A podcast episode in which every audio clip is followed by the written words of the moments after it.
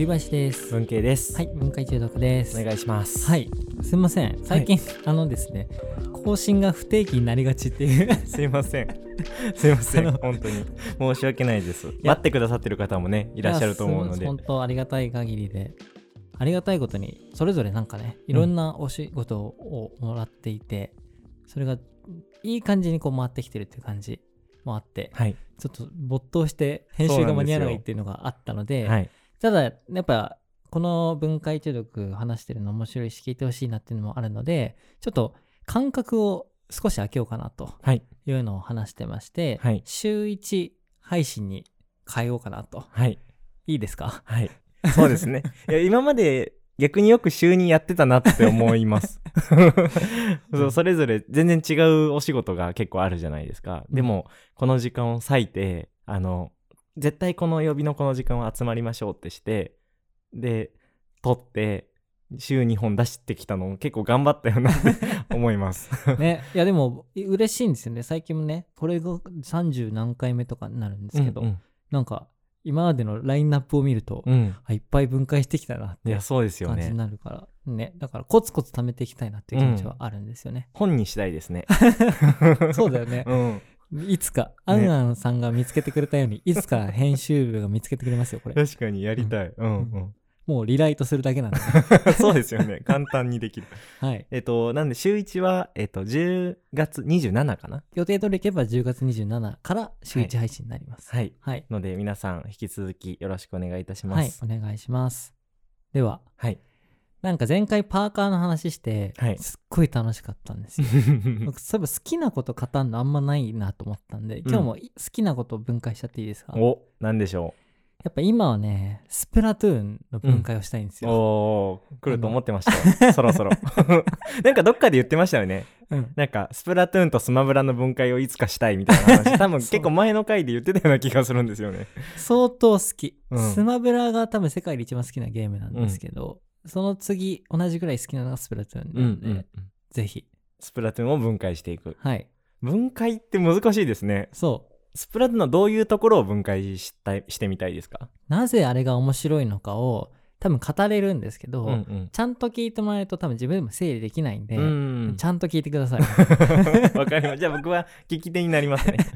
ちなみに僕もやったことはあって。あそうだよねそうです。1の時は結構やってて、で、2が買ってやり始めたんだけど、そんなに、あの、できなくて、うんで、3でいよいよ買わなくなってしまったぜなんですよ。残念。そうでも大事ですね。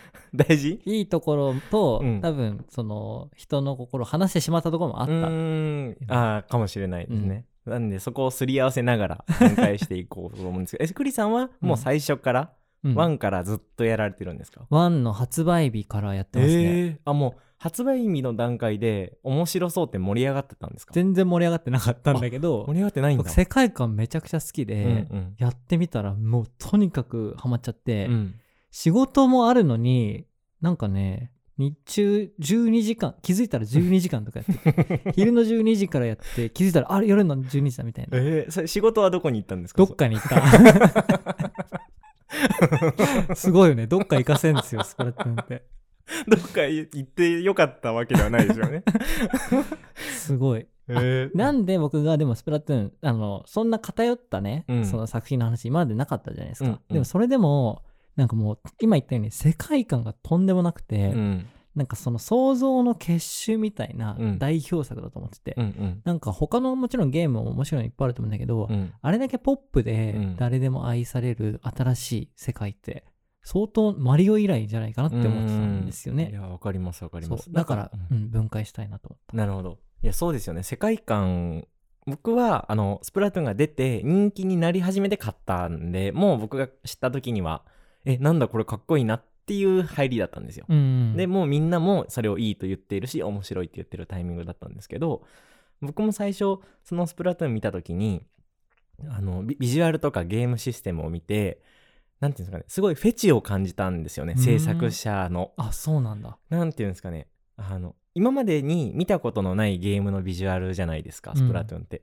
だからこあのな例えばじゃあ身につけているアイテムうん。ふ服だったりとか武器だったりとかあと街だったりとか、うんそういうなんかものに制作者がそういうものをかっこいいと思ってないとやらないよなっていうものがあって例えば今 RPG を作るときにあのドラクエとか FF みたいなあのなんて言うんですかね中世ヨーロッパ風みたいなのってパッて一番最初に出てくるじゃないですか、うんうんうん。RPG といえば中世ヨーロッパみたいな雰囲気があるじゃないですか、うん。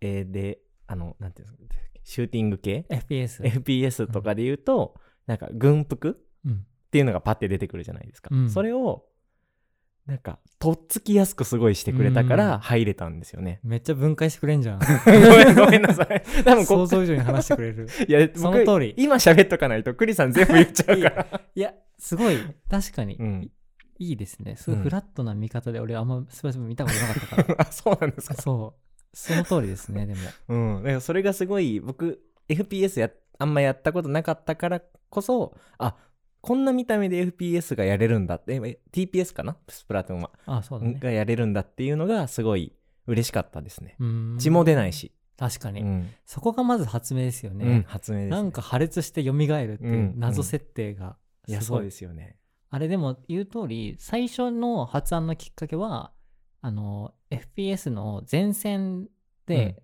戦うの面白くて、そこが可視化されて、インクがついたら面白いなみたいな。へー。色がついたら面白いなから始まって、あなるほど。なんかね、ここから分解っていうか、ただのエピソード紹介なんですけど、70個ぐらい、え任天堂の中でゲーム案が出た時に優勝したのが、そあの、スプラトゥーンだえで最初は四角いボックス同士がイインクを吹き出して、ーうん。いやえー戦うプロトタイプみたいなのがあって、うんうん。だから豆腐って呼んでたらしいんだけど、へー。豆腐が色付け合うゲームだ。すごいゲーム。でその後そのキャラ豆腐がウサギになったんですよ。はいはいウサギが戦い合うゲームになって、うんうん。でもなんでウサギがインク出すんだろうっていうその意味がうん。つけられなくて、うんうん。めちゃくちゃ考えた時にあそうまた豆腐に戻すかみたいな話も出たんだけど 豆腐はいいんですか？豆腐はインク出してもいいんですか？確かに確かに。そこもないね。醤油？確かに。でも死ぬほど考えた上でイカだってなった。ああでも正解ですよね。ね。でも最初イカがそうね。イカマンみたいな感じでうん。ちょちょっと強そうなうんうん。本当にイカがそのまま足生えたみたいなあえキャラでー、大王イカみたいな感じ。そう。人間じゃの形じゃなかったってことですか？人人間といえば人間？だからあのいかついイカに足が生えたみたいな。あーなんか「筋肉マン」のキャラにいそうなイカってことですね。そう。すごいね。好きになんなさそうなやつだった なるほどね。でどうしようかってなった時にその潜伏する時の状態とうん。歩く時を別の状態のキャラデザでもいいんじゃないかって言って、今の可愛いイカにそうインクリングとあの潜伏した時のイカができた、そっか。もともとはそのいかつい状態でうん、泳いでたんですね下も。地面多分そうだろうね、へー。同じ状態だったのかな。なるほどなるほど、うん、あー確かに。それを分けるっていうのはそうか。ね。発明なの当か、たり前のようにやってるけど発明なんですね。そうですよね、うん、でもその上でさっきあの世界観の話もしたけど、うん。やっぱそのめちゃくちゃおしゃれじゃないですか、はい、でそのやっぱ服装とかを全部ストリートファッションが好きなうん、デザイナーの人、内部のデザイナーの人が全部考えてあああいううのに至ったりとか、ん、なんかそこに全部その音楽とかも、うんうんうん。あの世界の中のバンドの音楽とか、うんうん。そこが作り込まれてるからあれだけ独自の空間になってるっていうのが魅力です。あーでも本当にそうですね。確かに音楽とかもそっか。他のゲームとまたちょっと違いますもんね雰囲気もね、ね。しそのギアとかもアアイテム？とかも、なんて言うんでしょうね。あのいゲーム内のアイテムをファッション化してますよね完全に。音楽もそうですけど、あの、ううん。ん、あ、ごめん。あの、あの服装が全部リアルで存在してもかっこよさそうだもんね。うんうん。いやそう思います、うん。実際ねグッズ化したりもしてますよね。あのうん。任天堂ストアとかにね、うんうんうん。あるのを見て。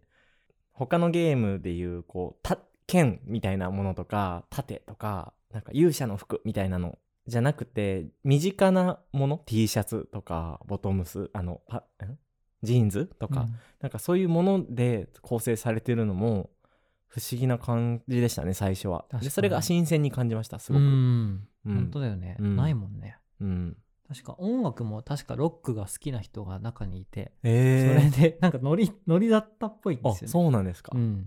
でもあれがめちゃくちゃかっこいいもんね。うん、かっこいいですね、うん。あの1分切った時の音楽とかもすごいいいですよあね。あ確かに。あの音楽聴くと頑張れる。あといいとこいっぱいとりあえず行ってってみていいですか、はい。あのインクリング語みたいな独自のはい。言語があるじゃないですか、でたまに日本語に聞こえるみたいな。あそうなんだ。そう。なんかねなんかやっつけた時とかこっちだよとか言うんですよ。ああはいはいはい。あとなんだっけな。その人の仲間のところにジャンプした時にありがとうみたいななんだっけ？忘れちゃった。言うんですよ。それっぽく聞こえ満面み満面みとは別の言葉。あ別の言葉。基本わからないけどたまにあこれはってなるのがすごいいい心地よいんだよね、なるほど。うん。なんでそれ心地いいんですか？ね。そこなんですよね。なんか考察動画とかなんて言うんだろうな。気づく人だけ気づく系のうんうんうんうん。なんか気づいたら言わずにいられない系うんうのん現象だと思ってて、うん。前グラブルの話しましたっけ？グラブルあグラブルモモエラルキャンペーンってわざと誤植したみたいな、うん。あれも気づいた人は言っちゃうのと完全に同じなんじゃないかな。はいはい。ああ確かに確かに、うん。そっか。完全にわからないものじゃなくてちょっとわかるものになってるんですね、うん。あれも近いんですかね？動物の森の声とかも同じ感じなんですか、ね、多分そうじゃないですかね。あうーん、あと韓国語韓国ドラマ見てると、はい。たまに日本語と同じ発音の時あるじゃないですか。ありますあります。あれとも近いと思うああそうですね、うん。確かに確かに。そう韓国語多いですよね、うん。うん。漢字のな音読み？うんみたいなものが近いですよね、うん。ああ言語ね。そう。言語。あとやっぱぐちゃぐちゃなところ？うんうんうん。その強くなくても、うん。ななんかいつの間にか倒しちゃうみたいうんうんうんうなん。ところもなんか最初楽しめるポイント。確かに。そうですよね。うん。わ、かりますなんか判定が他の TPS とかより広いのかな？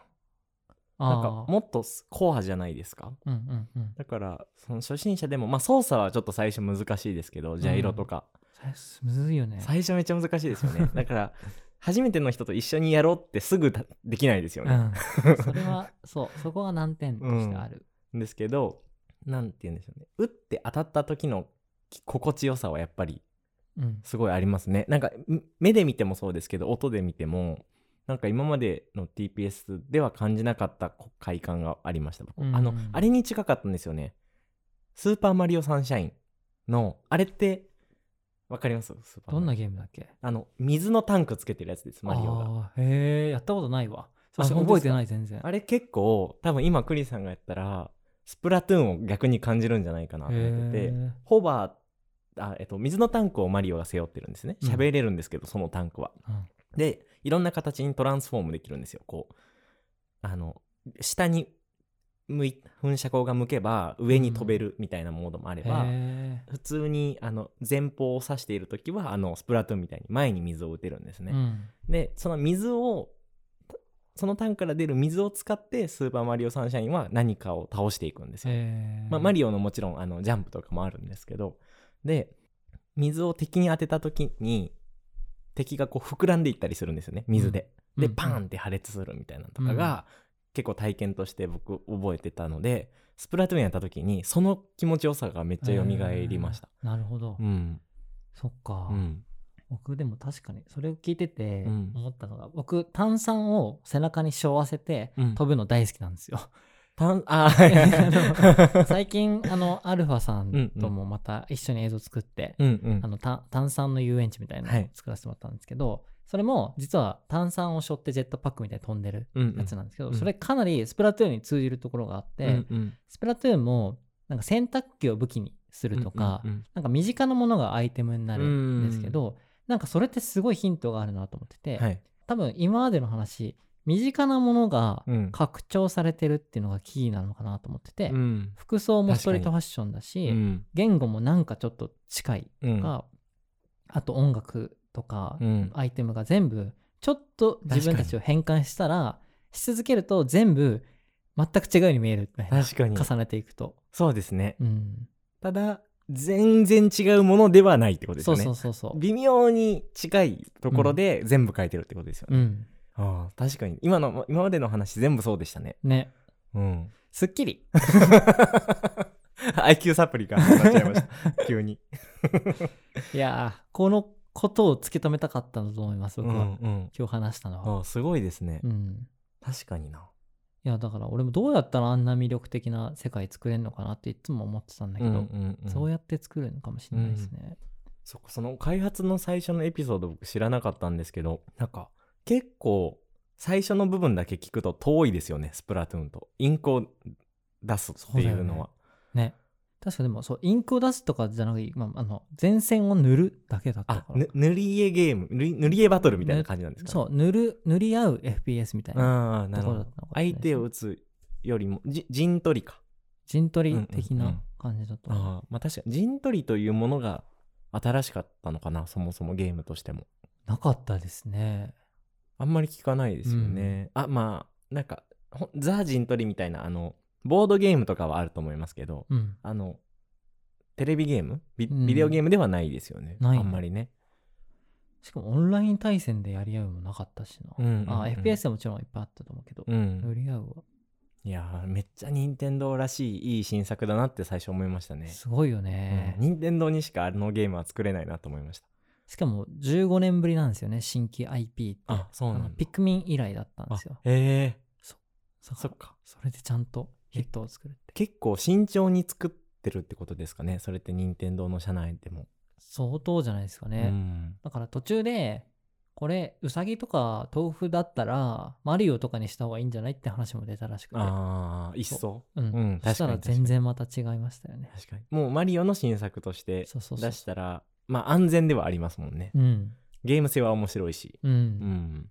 でも本当スプラトゥーンまで全然なかったんですよね。任天堂の新作って。なんかうん。WeFit とか、あノあートレとかは。Wii 時代があんまりない。そう、WiiU もないのか。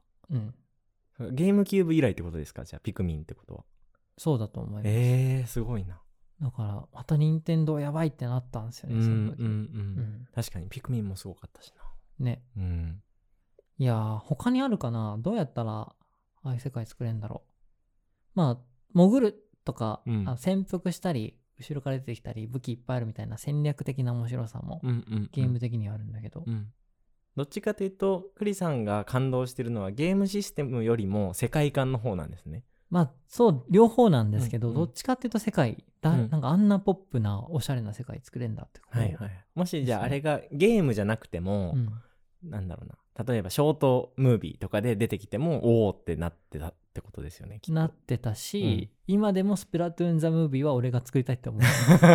言っといてください。もうち,、はい。ちゃんと、誰かねスプラトゥーン関係者が聞いてるかもしれないから、ねそうですよ。はい。えー、確かに見たいなそれ。ね。ね。一番見たい。ヘこビープレイヤーが作るべきですもんね。そうですねって言いつつ僕あの対戦モードしかやってなくて、うん。アーケードモードっていうはいはい。ストーリーのものは全然やってないんで、そうなんだ。そう。アーケードモードやんなくてもできるんでしたっけ？できる。あそっかそっか。でもそっちはそっちですごいストーリーがあって、うん。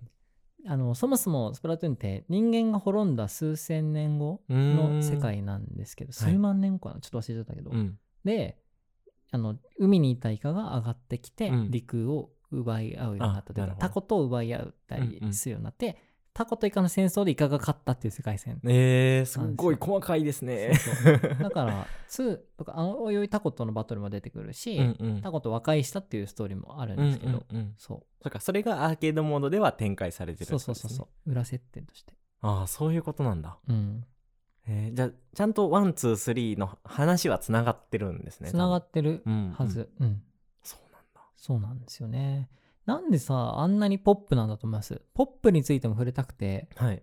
その人を選ばない感じがあるじゃないですか、うんうん。どうやったらあんなポップになるんですかね？どこなんだろでも3頭身、4頭身うぐらいなんか。あー頭身もありそうですね。そうですね。頭身はめっちゃ大きそう、うん。人まあ、あとキャラですもんねめっちゃ。人間じゃないうん。ように見えるのも大きいのかな、そっあかの目の大きさとか人間から離れた方がポップって不思議ですよね。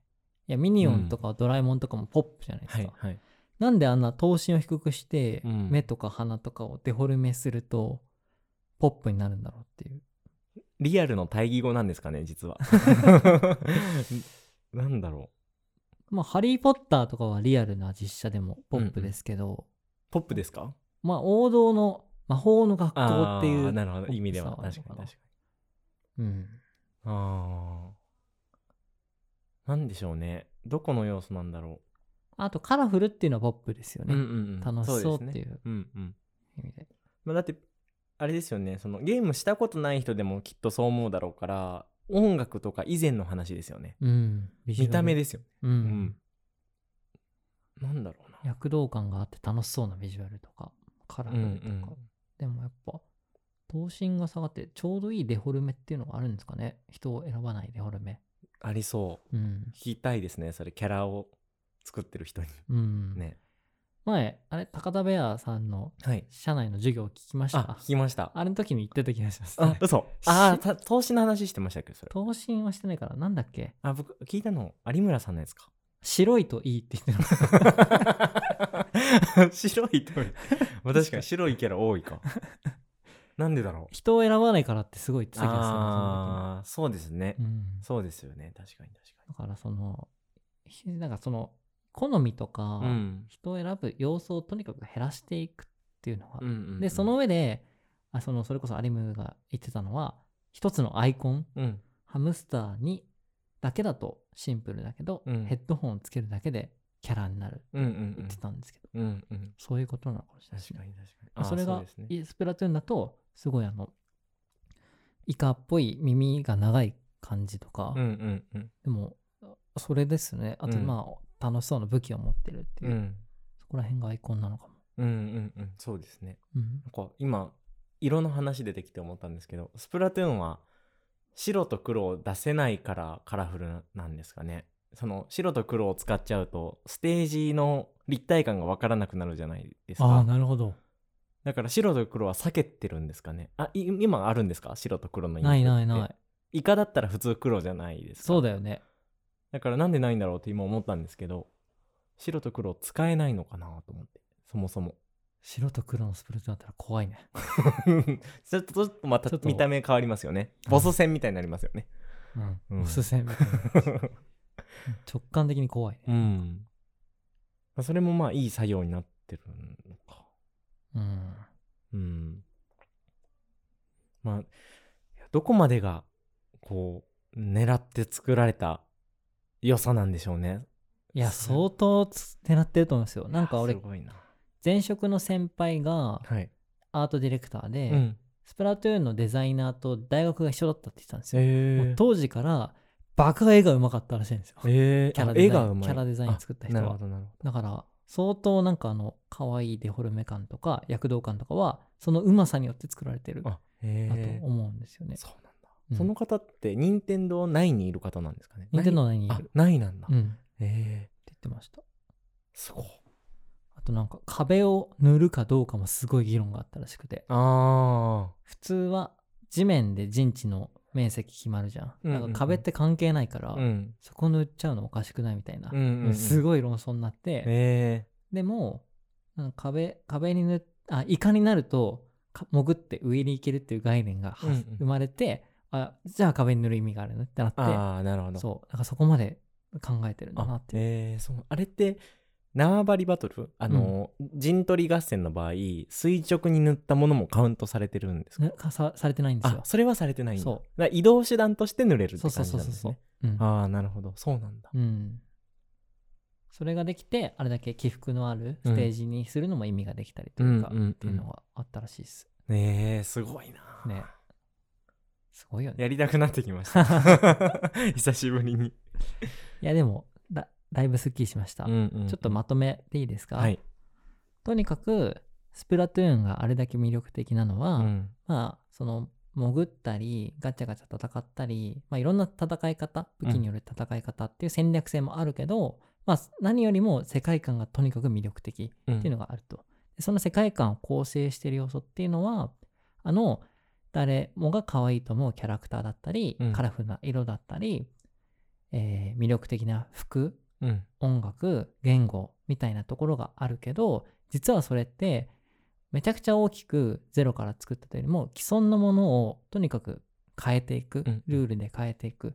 で現状のストリートファッションを取り入れたり言語もイカ語ではあるけどちょっと自分たちの身近なこう言葉が聞こえてきたりとかなんか身近なものをどんどんこう変換していくことでうん。あれだけこう離れすぎずうん。キャッチーな現代にすごいフィットするものができたんじゃないかなっていうところがあるので、うん。まあ、僕らがポップなあれだけポップな世界観を作るとしたらそこのデフォルメ感とかうん。こう現代との地続きの設定みたいなところがすごくヒントになるんじゃないかっていう結論、いやーそうですね。はい。いやーすごいすごいそうだなと思いました。なんか理解しやすいのかなって思ったんですよあのパッと見た時うに、ん。そのあ見たことない世界観もそれはそれでかっこいいし面白いし素敵なものだと思うんですけど、うん。ちょっと何ですかねし思想が出過ぎていたりとか、うん。なんかちょっと私は好きな系統ではないってなりなったりしがち。例えばティム・バートンうん。さんの作品とかって結構フェチが前面に出てるじゃないですか。うん。でだから理解できない人はできないですけどななんか自分とちょっと設置してる部分接着してる部分があるだけで理解しやすくなるっていう効果があるのかなって思ったりしました。そうだね、うん。確かに。だからあれだけ新しい世界観でもグッと受けられるし、うんうん。ルールもすぐわかるから面白そうって思いやすいみたいなうん。ところを設計されてるんですね。今そうその話で思ったんですけど激ヤワ？あのクリスさんがこの間新しく作られた方の激ヤワも、あスパークリングパークってやつですね。あそうそう。すいません。正しい商品。サントリー天然水スパークリングレモンのありがとうございます。遊園地スパークリングパーク。あそれです。スパークリングパークで調べてもらえれば。あのあれっていろんなこう世界観のうん。ステージが出てくるじゃないですか、うんうん。でもあれをジェットコースターに乗せることで理解をあの作ってるなって思うんですよね、うん。いろんな世界を見せるだけだとこのすごいこうなんですかね世界観をの見せ見せつけみに多分感じると思うんですけどでもジェットコースターに乗って流れている景色がそうであるっていううんこう前提を踏んでるからこそなんていうんですかね知ってるもののつもりで楽しめる装置になってるなってそれを考えて作ったクリさんすごいなって思いました。ます。まさに。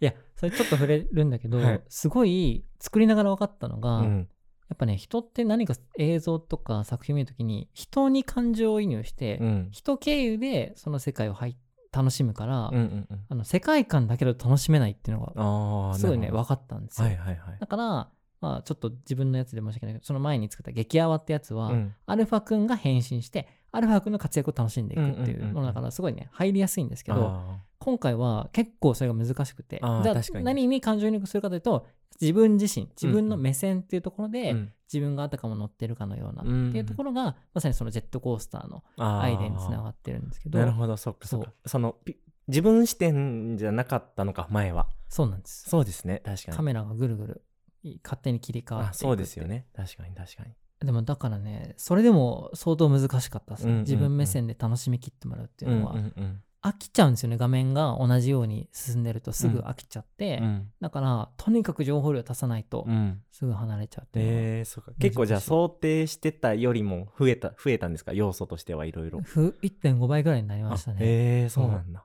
1秒でも何もないと飽きちゃうみたいな。あー確かにそうですよね。乗ってるならねジェットコースターに。うん。乗ってたらん常にこう体に変化が起き続けてますけど、うん。見てるだけじゃないですか、うん。だから視覚的に変化がないとうん味気がう、こうなんて味が薄く感じちゃいますよねきっとね。そうそうそうそう。ああなるほどな。いやでもその目まぐるしさというかがあの作品の楽しいところだなと思いうましん、あた、りがとうございます。ぜひ皆さんも見てください。してくれる いや、満足。ありがとうございます。スプラトゥーンの話ができなかった。楽しかったですね、はい。ありがとうございます。ありがとうごはい。じゃあざいます、今日はそんな感じで、はい、お疲れ様お疲れです。様でしたはい。